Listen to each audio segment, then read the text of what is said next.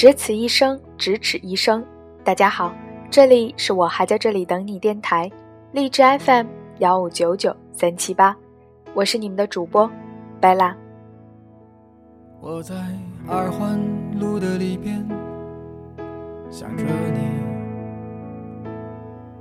你在远方的山上。转眼我们度过了喧闹喜庆的春节假期。可能耳边还回响着咻一咻、摇一摇的声音，身体还在艰难倒着假期综合症的时差。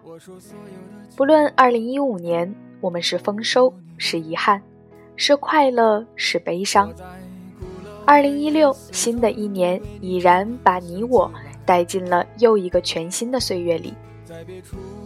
这也许是童年的，也许是青年的，亦或是中年、老年。但无论是哪一个阶段，都是专属于我们自己的、无可替代的未知人生阶段。好好把握，好好度过，总是没错的。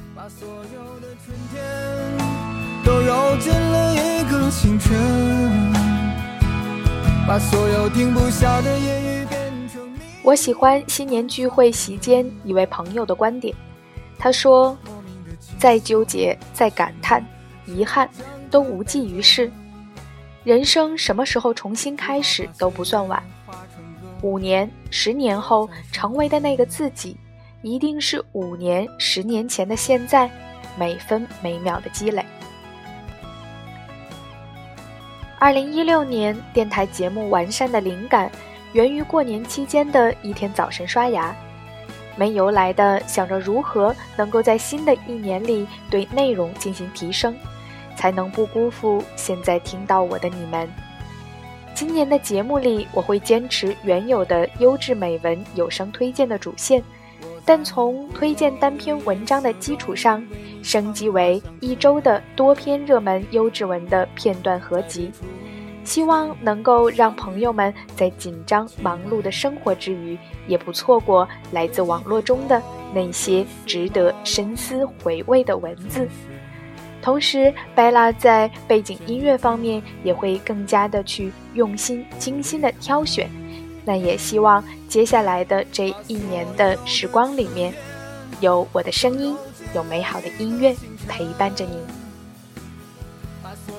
大家可以加我的个人微信：全全八七零五一七，把你或是你身边的故事讲给我听，我会去分享给更多如你我的朋友们。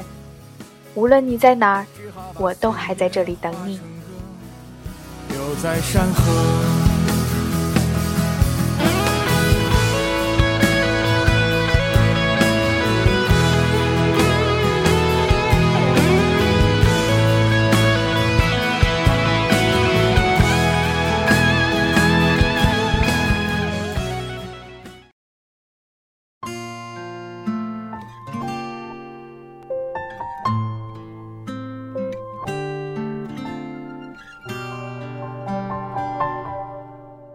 二零一六年二月十六号，来自果壳网的妹子的文章。心里话，他丑又怎样？可他是个好人啊。在这个看脸的世界，长得不帅怎么找对象？别灰心，在俘获女人芳心这件事上，有一件法宝，连颜值也甘拜下风，那就是做一个好人。近日，法雷利等人的一项研究发现，利他也就是乐于助人的品质，能够有效地弥补男性在颜值上的不足。女性在寻求恋爱关系时，更愿意考虑利他的大众男，而不是利己的大帅哥。无私、助人、热心等亲社会性，是女性在寻找终身伴侣时非常看重的特质。大家都津津乐道，男人不坏，女人不爱。但这句话从头到尾都站不住脚。至今已经有众多研究揭示，好人才是女性长期择偶时偏爱的对象。好人身上有着吸引女性的独特魅力，利他在女性择偶时的重要性，甚至高过于我们通常认为最重要的颜值。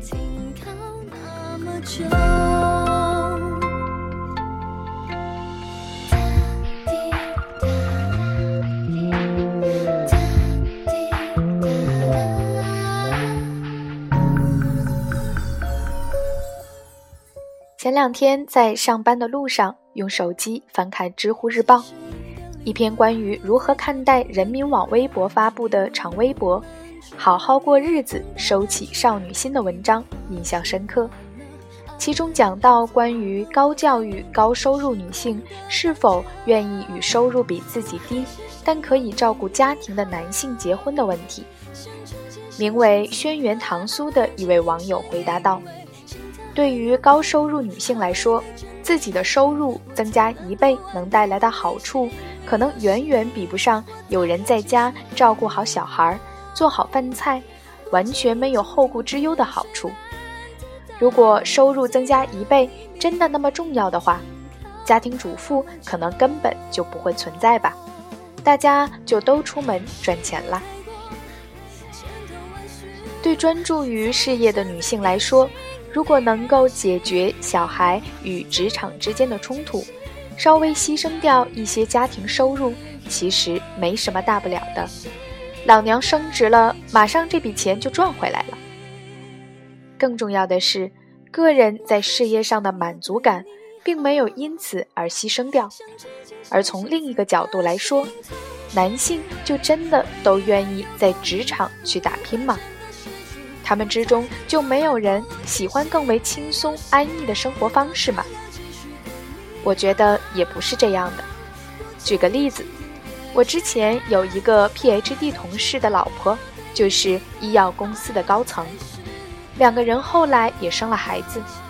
我那个同事是个典型的学究，对于赚钱没什么兴趣，所以小孩出来，老婆休整好之后就重返职场了。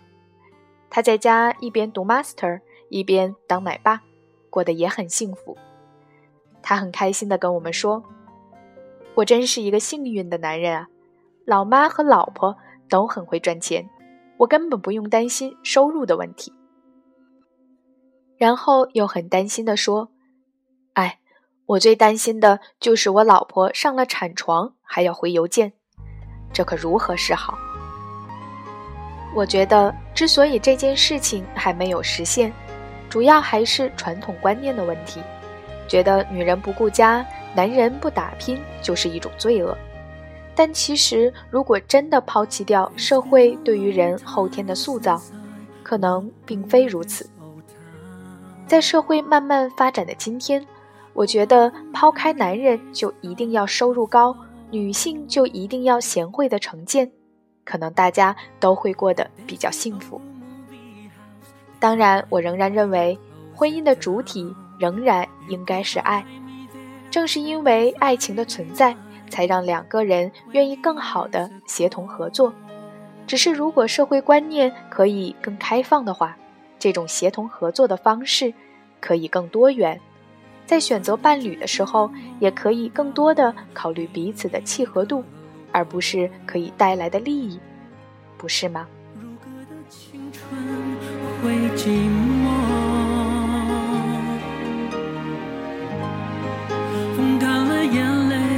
说心中藏着谁？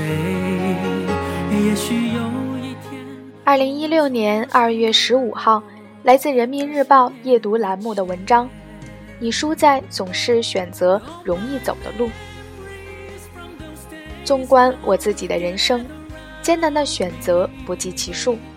简单说，有三次：第一次是离开国企去杂志社；第二次是离开杂志社做自由写作者；第三次是离开睡到自然醒的自由写作者，做半夜爬起来写稿的公号狗。离开杂志社的时候，我已经是编辑部主任，与杂志的同行聊天。他说：“他们那里做到中层就很少辞职了。”我去杂志社不久，我所在的国企开始裁员，而此时我父亲“你为什么要放弃安稳生活”的质问言犹在耳。在我离开纸媒，做了几年自由写作者之后，很多纸媒的中层甚至高层跳槽转行都屡见不鲜。我是一个有神奇魔力的人吗？当然不是。讲了这么多，其实你们已经看出来了。无论我那位朋友眼里正确的两次选择，还是我在他眼里每一次都正确的选择？里面有一个共性，就是在我们迷茫不知选哪一条路的时候，总是幸运的选择了难走的那条路。每个人都向往安逸，安逸对年轻人而言却可能是一个陷阱。某一天你会发现。你想过的安逸生活，其实是一条下坡路。你要求那么低，却还是没有办法维持它的水准，因为时代变化太快，在拥挤的潮流中，你不向前，就只有退后。向前向上的路，通常是难走的，你会无数次想退缩，无数次受到打击。你像去鹰群里抢食的小鸡，每一天都惶恐不安，害怕被吃掉。日子一天天过去，终有一天，你发现自己变成鹰了。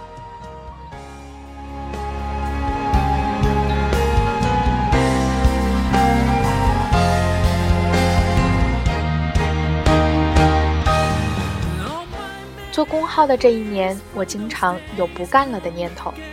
有时候刚按了发送键，脑袋里就跳出一个好标题，恨不得用脑袋装电脑。公号文章标题意味着成功一半，这种挫败感往往会持续到想到下一个好标题为止。起初是三五天，如今我只给自己一天的时间。我做饭时在想标题。做梦时在想标题，我婆婆跟我说话时，我还在想标题。这次见面，她觉得我最大的变化，一是瘦了，啊，这当然太好了；二是不爱说话，我当然没办法向他解释随时想标题是什么东西。这一年，我频繁地骂自己笨，不过我的另外一个体会是，你经常骂自己笨。别人基本上就没有什么机会骂你笨了。经常有人问我，要离婚、要分手、要换工作，怎么选？这是很难回答的问题，因为基本上这样问的人，其实都希望选一条容易走的路。而在我看来，能够真正解决他们的问题、开始新生活的，恰恰是那条难走的路。因为难走，你会调动所有的潜能，去克服遇到的困难，找寻自己舒服的点位。你受了最多的苦，也是最直接的受益人。难走的路通常是上坡路，你不是俯下身子去捡那种生活，而是踮起脚尖够那种生活。踮起脚尖当然累。还可能遇到拔甲之痛，但也只有这样，你才能收获理想的状态，就是你曾经的偶像，如今是你的同事；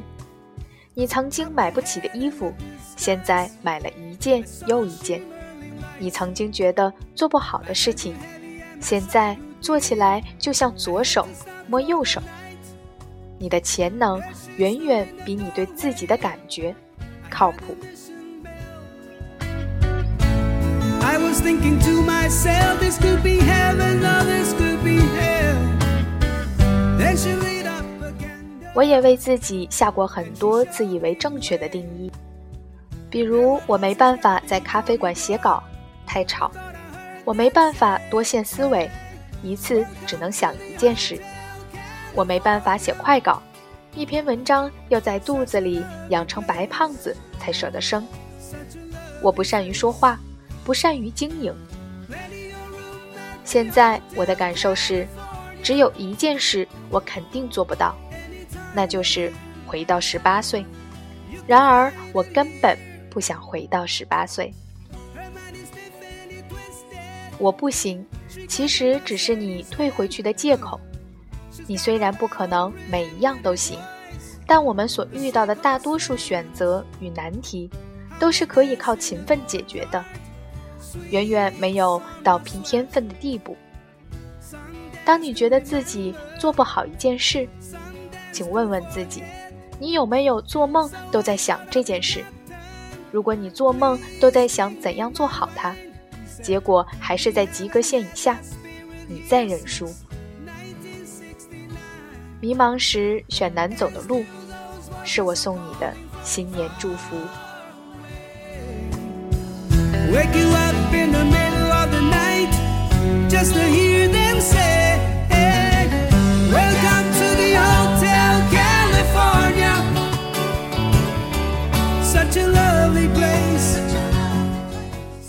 以上就是今天的全部节目了，我是主播 Bella，。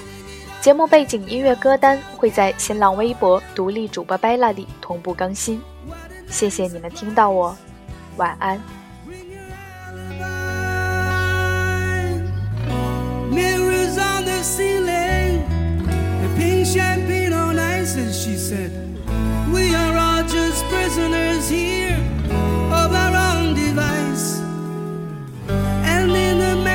Chambers, they gather for the feast. They stab it with their steely knives, but they just can't kill.